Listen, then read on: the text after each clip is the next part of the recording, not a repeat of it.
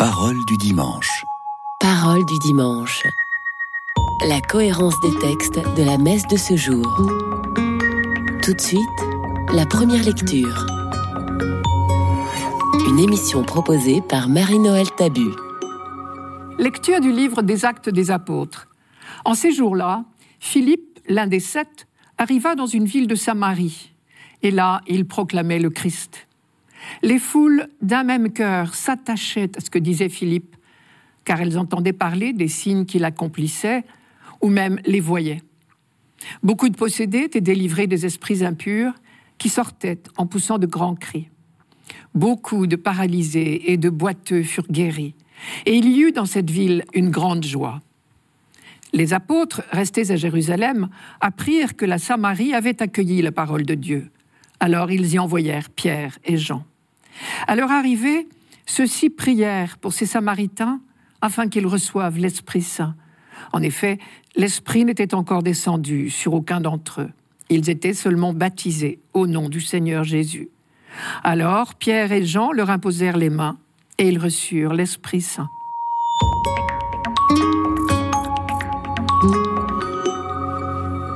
Dimanche dernier, nous avons vu qu'un problème était né parmi les tout premiers chrétiens. Je m'explique. Dans un premier temps, après la résurrection de Jésus, tous ceux qui ont suivi les apôtres et ont demandé le baptême étaient des juifs. Parmi eux, certains étaient originaires du pays même, d'Israël, et en particulier de Jérusalem, et ils parlaient hébreu à la synagogue et araméen dans la rue. On les appelait hébreux. Pour la célébration du Shabbat, le samedi matin, ils se rendaient dans des synagogues où l'on parlait hébreu. Les autres juifs, présents le matin de la Pentecôte à Jérusalem, étaient originaires de ce qu'on appelle la diaspora, c'est-à-dire tout le reste de l'Empire romain. Ils parlaient grec et on les appelait hellénistes. Et pour la célébration du Shabbat, le samedi matin, ils se rendaient dans des synagogues où l'on parlait grec. En demandant le baptême chrétien, ces juifs n'abandonnaient pas leur religion juive, ils continuaient à la pratiquer comme ils l'avaient toujours fait. Pour la célébration du Shabbat, le samedi matin, ils se rendaient, comme d'habitude, dans des synagogues où l'on parlait leur langue, les Hébreux d'un côté, les hellénistes de l'autre. En revanche, pour la célébration chrétienne, tous ces juifs qui étaient devenus chrétiens se regroupaient dans des maisons particulières, hellénistes et hébreux confondus.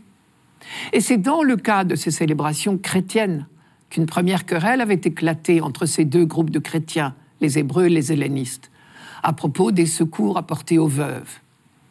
Et pour résoudre ce problème, on avait nommé sept hommes chargés du service des tables.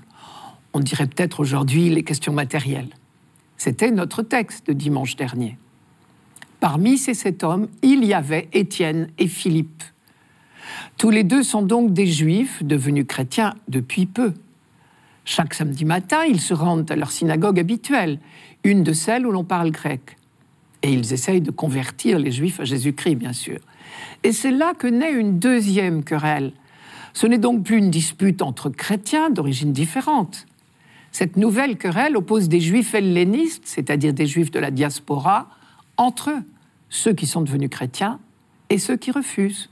Pour le dire autrement, entre ceux qui croient que Jésus de Nazareth était le Messie, méconnu, crucifié, ressuscité, et ceux qui continuent à penser que Jésus n'était qu'un imposteur. Et c'est là que commence la première persécution. Les Juifs qui refusent de croire en Jésus-Christ attaquent leurs frères juifs devenus chrétiens. Étienne le payera de sa vie.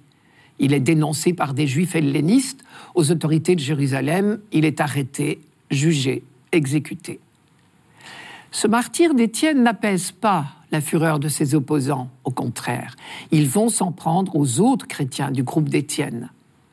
Et cette toute première persécution, il faut le noter, ne vise pas les apôtres directs de Jésus, Pierre, Jean, Jacques et les autres, qui font partie du groupe des Hébreux. Elle vise seulement les hellénistes. Si bien que les apôtres de Jésus ne sont pas inquiétés. Et ils restent à Jérusalem, continuant à pratiquer leur religion juive, tout en prêchant au nom de Jésus, bien sûr. En revanche, par prudence, le groupe des hellénistes se disperse. Ceux qui sont le plus en danger s'éloignent. Bien sûr, Partout où ils iront, ils parleront du Messie Jésus de Nazareth. Et donc, grâce à la persécution en quelque sorte, la bonne nouvelle déborde Jérusalem et atteint les autres villes de Judée et la Samarie. C'est paradoxalement cette épreuve, la persécution et la dispersion de la communauté qui permettent à l'évangélisation de gagner du terrain. Et c'est donc ainsi que Philippe est descendu en Samarie. Mais au lieu de s'y cacher, il se met à prêcher. En même temps, il reste en lien visiblement avec ceux qui lui ont confié sa mission, puisque la communauté de Jérusalem lui envoie Pierre et Jean, qui viendront en quelque sorte authentifier le travail accompli par Philippe. Je note que ceci se passe en Samarie. Or, on sait à quel point les gens de Jérusalem méprisaient les Samaritains. Ils les considéraient comme des hérétiques, parce que depuis des siècles, entre Judéens et Samaritains, on entretenait soigneusement la brouille et le mépris de l'autre. Philippe, lui, ne s'embarrasse pas des vieilles querelles. Lui, l'homme de la diaspora, il est sans doute plus loin de ces disputes théologiques. En tout cas, grâce à lui, l'évangile vient de déborder les frontières de la synagogue. En retour, Luc insiste sur la joie des Samaritains d'accueillir la bonne nouvelle. Cela évidemment fait penser à nombre de passages d'évangile où ce sont les plus humbles, les exclus, qui ont le plus facilement accueilli le message de Jésus.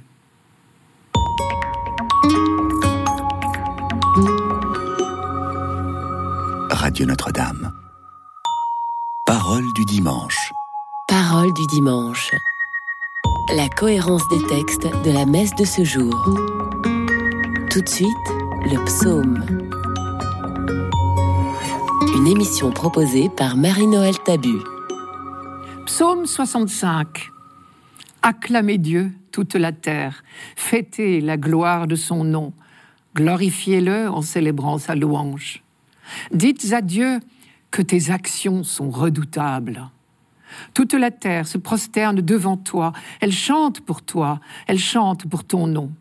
Venez et voyez les hauts faits de Dieu, ses exploits redoutables pour les fils des hommes. Il changea la mer en terre ferme, ils passèrent le fleuve à pied sec. De là, cette joie qu'il nous donne, il règne à jamais par sa puissance. Venez, écoutez, vous tous qui craignez Dieu, je vous dirai ce qu'il a fait pour mon âme. Béni soit Dieu qui n'a pas écarté ma prière, ni détourné de moi son amour.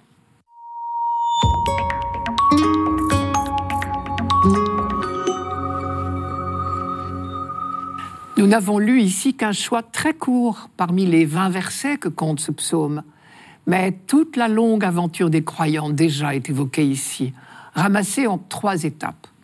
Première étape suggérée, au verset 6, nous avons entendu le rappel de l'Exode, la sortie d'Égypte avec Moïse. Il changea la mer en terre ferme. Puis l'entrée en terre promise sous la conduite de Josué par le miracle de l'assèchement du Jourdain. Ils passèrent le fleuve à pied sec. Lorsqu'on lit attentivement les psaumes, on est surpris de l'abondance des échos de l'Exode, qui est le socle de l'expérience croyante d'Israël et donc de son espérance. Deuxième étape, l'époque où le psalmiste compose son chant. Il invite ses contemporains à la prière, à la louange et au partage de l'expérience croyante. Venez, écoutez, vous tous qui craignez Dieu, je vous dirai ce qu'il a fait pour mon âme. Troisième étape, l'avenir. C'est la terre tout entière qui est invitée à entrer dans la louange de Dieu. Acclamez Dieu toute la terre, fêtez la gloire de son nom, glorifiez-le en célébrant sa louange, dites à Dieu que tes actions sont redoutables. Ce n'est pas la première fois que nous voyons la prière d'Israël s'élargir à la dimension de la terre entière, ce qui veut dire bien sûr l'humanité entière. Le peuple élu a peu à peu compris qu'il était en mission pour le monde et que cette mission ne serait achevée que quand tous les peuples seraient unis pour entrer dans la joie de Dieu. Et d'ailleurs, on entend ici comme une sorte d'anticipation de ce jour comme si tous les peuples faisaient déjà partie du cortège des pèlerins qui montent à Jérusalem.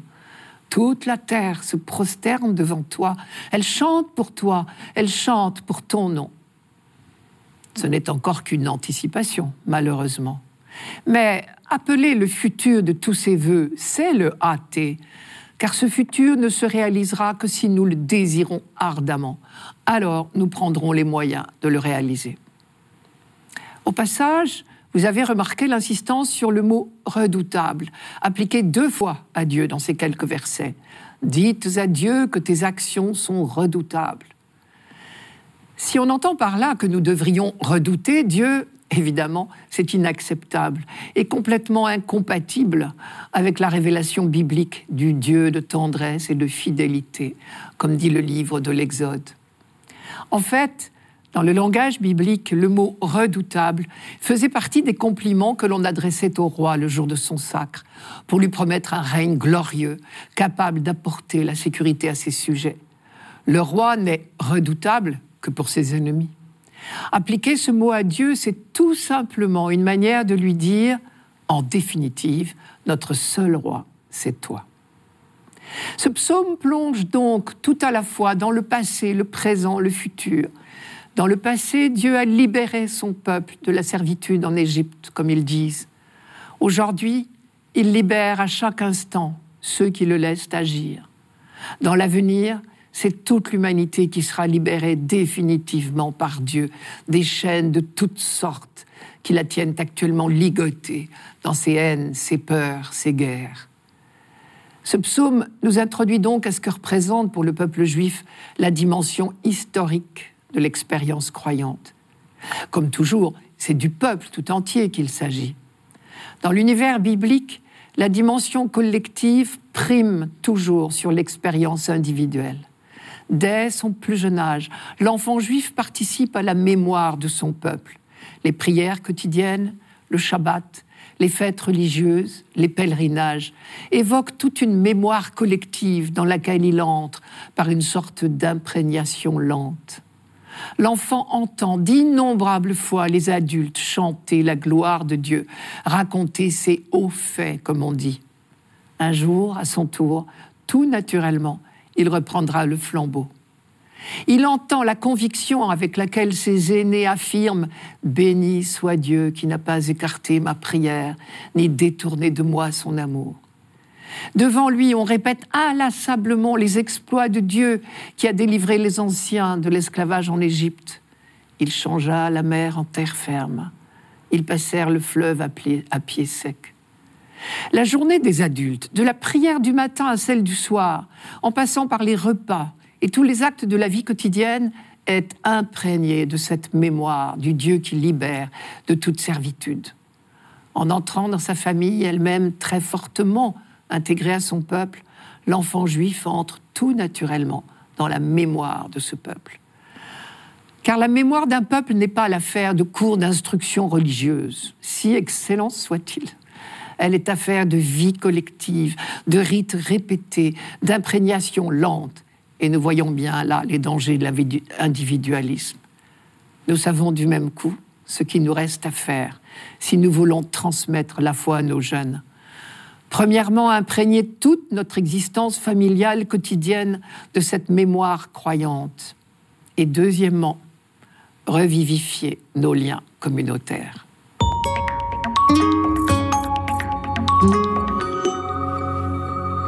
Radio Notre-Dame. Parole du dimanche. Parole du dimanche. La cohérence des textes de la messe de ce jour. Tout de suite, la deuxième lecture. Une émission proposée par Marie-Noël Tabu. Lecture de la première lettre de Saint Pierre apôtre. Bien-aimés, honorez dans vos cœurs la sainteté du Seigneur, le Christ Soyez prêts à tout moment à présenter une défense devant quiconque vous demande de rendre raison de l'espérance qui est en vous. Mais faites-le avec douceur et respect. Ayez une conscience droite, afin que vos adversaires soient pris de honte sur le point même où ils disent du mal de vous pour la bonne conduite que vous avez dans le Christ. Car mieux vaudrait souffrir en faisant le bien si c'était la volonté de Dieu plutôt qu'en faisant le mal. Car le Christ, lui aussi, a souffert pour les péchés, une seule fois, lui, le juste pour les injustes, afin de vous introduire devant Dieu. Il a été mis à mort dans la chair, mais vivifié dans l'esprit. À lire entre les lignes de ce texte, on peut imaginer que les interlocuteurs de Pierre connaissaient beaucoup de vexations et de moqueries de la part des païens. Ils ne rencontraient pas encore une persécution déclarée, mais une hostilité latente. Il leur fallait s'expliquer chaque fois qu'ils refusaient certaines pratiques païennes, comme les sacrifices aux divinités, par exemple. Pierre leur dit ici, Frères, c'est votre tour maintenant de vous conduire comme le Christ s'est conduit. Lui aussi a connu les accusations, les calomnies, les menaces, mais il n'a pas dévié. À votre tour, vous devez être capable de résister à vos adversaires. D'où leur viendra cette audace? Oh, c'est bien simple. Les chrétiens n'ont qu'une source, qu'un argument, qu'un discours. Le Christ est mort et ressuscité. Pierre ne dit pas autre chose. Il a été mis à mort dans la chair, mais vivifié dans l'esprit. La chair, en langage biblique, cela veut dire la faiblesse humaine, le fait d'être mortel. Ses ennemis ne pouvaient l'atteindre que là. Ils ne peuvent rien contre l'esprit d'amour, qui est le principe même de la vie. Parce qu'il était rempli de l'esprit de Dieu, la mort ne pouvait le retenir en son pouvoir, comme dit Paul. Au contraire, l'esprit lui a fait traverser la mort biologique et a fait surgir en lui la vie. Parce que l'esprit qui s'est manifesté sur lui au jour du baptême est l'esprit de vie. Et c'est ce même esprit qui est entré en nous lors de notre baptême.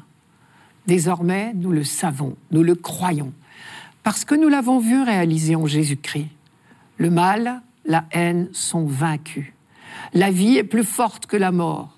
C'est cela l'espérance des chrétiens, celle dont Pierre dit que nous devons pouvoir en rendre compte à tout moment.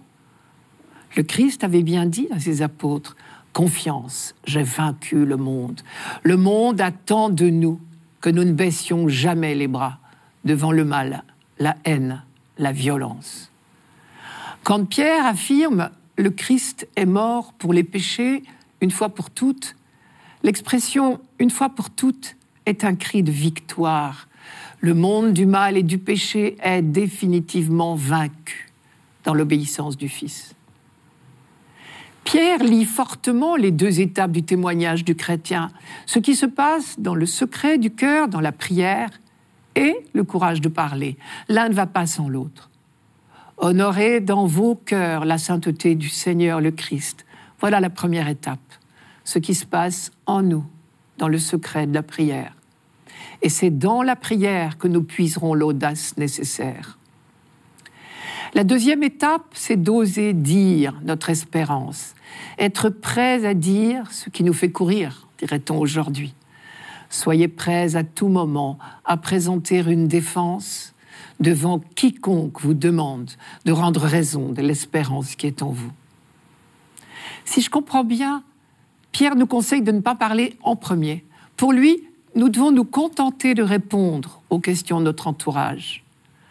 Les interrogations ne germeront que si notre vie tout entière est un témoignage d'espérance. Alors ceux qui nous voient vivre se demanderont immanquablement d'où nous vient cette espérance indestructible. Nous ne pouvons témoigner de Jésus-Christ que si nous avons d'abord vécu l'espérance. Ce qui veut dire que notre témoignage se fait d'abord en acte et non en parole. Être rendu capable de mener notre vie d'une manière renouvelée est certainement le témoignage le plus urgent. C'est peut-être dans ce sens-là qu'on peut comprendre la phrase de Jésus que votre lumière brille aux yeux des hommes, pour qu'en voyant vos bonnes actions, ils rendent gloire à votre Père qui est aux cieux. Ce témoignage n'est pas fanfaronnade. Faites-le avec douceur et respect, comme dit Pierre. Cette douceur et ce respect qui ne doivent pas nous quitter peuvent nous faire comprendre la phrase suivante.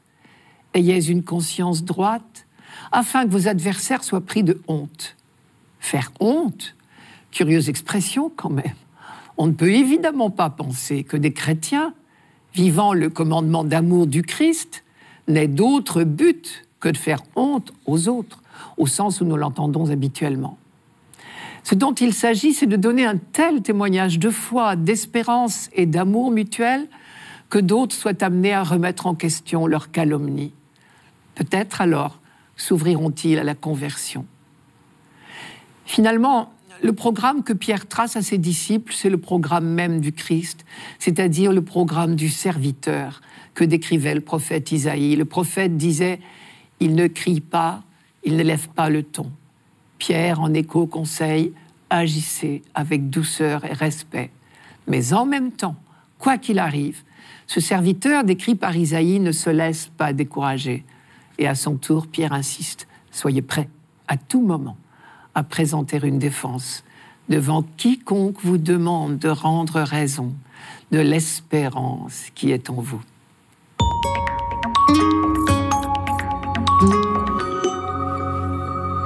Radio Notre-Dame. Parole du dimanche.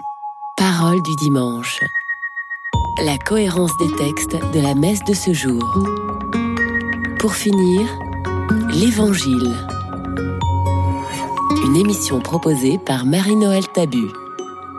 Évangile de Jésus-Christ selon Saint Jean. En ce temps-là, Jésus disait à ses disciples, Si vous m'aimez, vous garderez mes commandements. Moi, je prierai le Père, et il vous donnera un autre défenseur, qui sera pour toujours avec vous. L'Esprit de vérité, lui que le monde ne peut recevoir, car il ne le voit pas et ne le connaît pas. Vous, vous le connaissez, car il demeure auprès de vous et il sera en vous. Je ne vous laisserai pas orphelin, je reviens vers vous. D'ici peu de temps, le monde ne me verra plus, mais vous, vous me verrez vivant, et vous vivrez aussi. En ce jour-là, vous reconnaîtrez que je suis en mon Père, que vous êtes en moi, et moi en vous. Celui qui reçoit mes commandements et les garde, c'est celui-là qui m'aime et celui qui m'aime sera aimé de mon Père. Moi aussi, je l'aimerai et je me manifesterai à lui.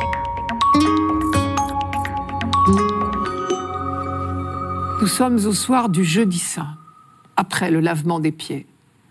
Jésus s'entretient longuement avec ses disciples pour la dernière fois.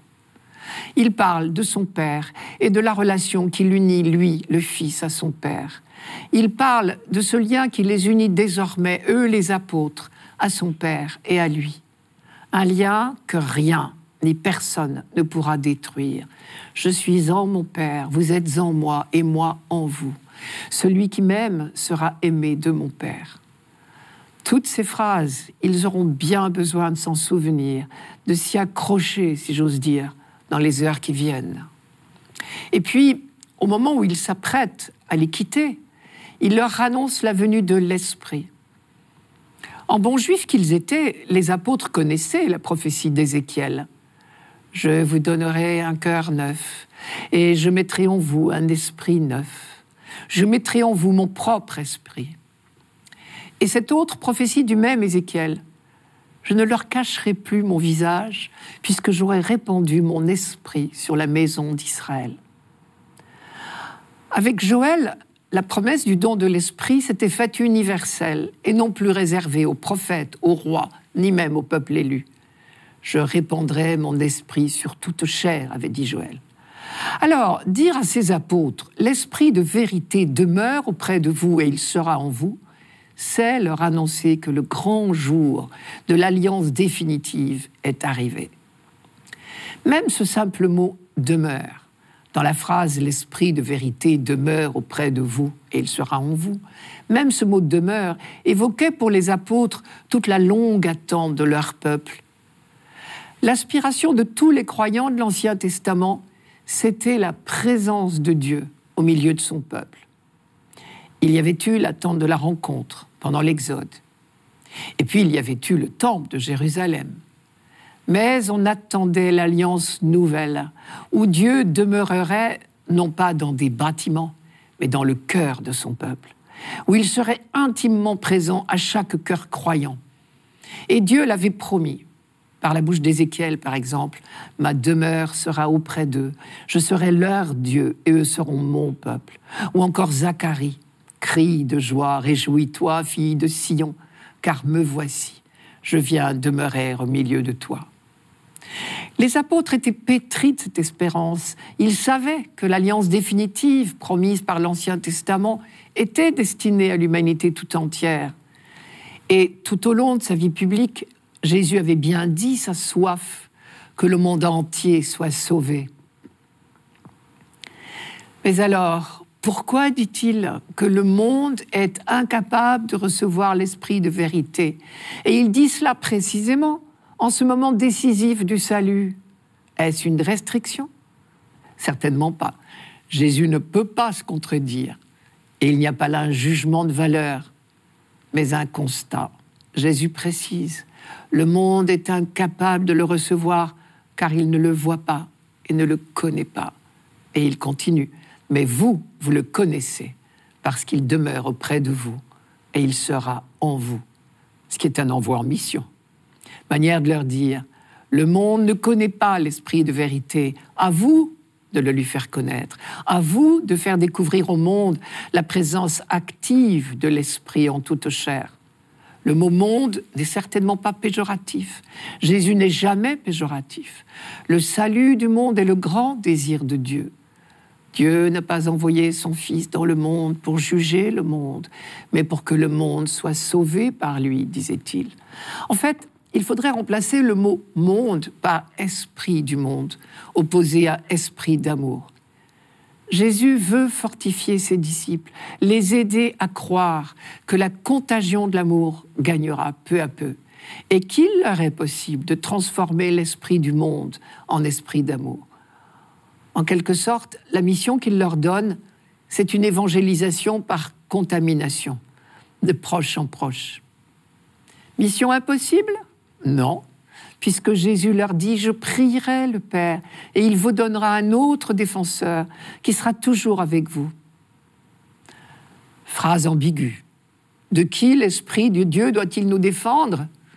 L'horrible méprise serait de croire qu'il puisse avoir à nous défendre devant Dieu, comme si Dieu pouvait vouloir nous condamner. En grec, ce mot défenseur désigne celui qui est appelé auprès d'un accusé pour l'assister c'est le conseiller, l'avocat, le défenseur, le paraclet, comme on dit, choix qui traduit le réconfort. Mais de quel procès parle-t-on? De celui que le monde fait aux disciples du Christ et à travers eux au Père lui-même et au Christ, c'est-à-dire, en fin de compte, à la vérité.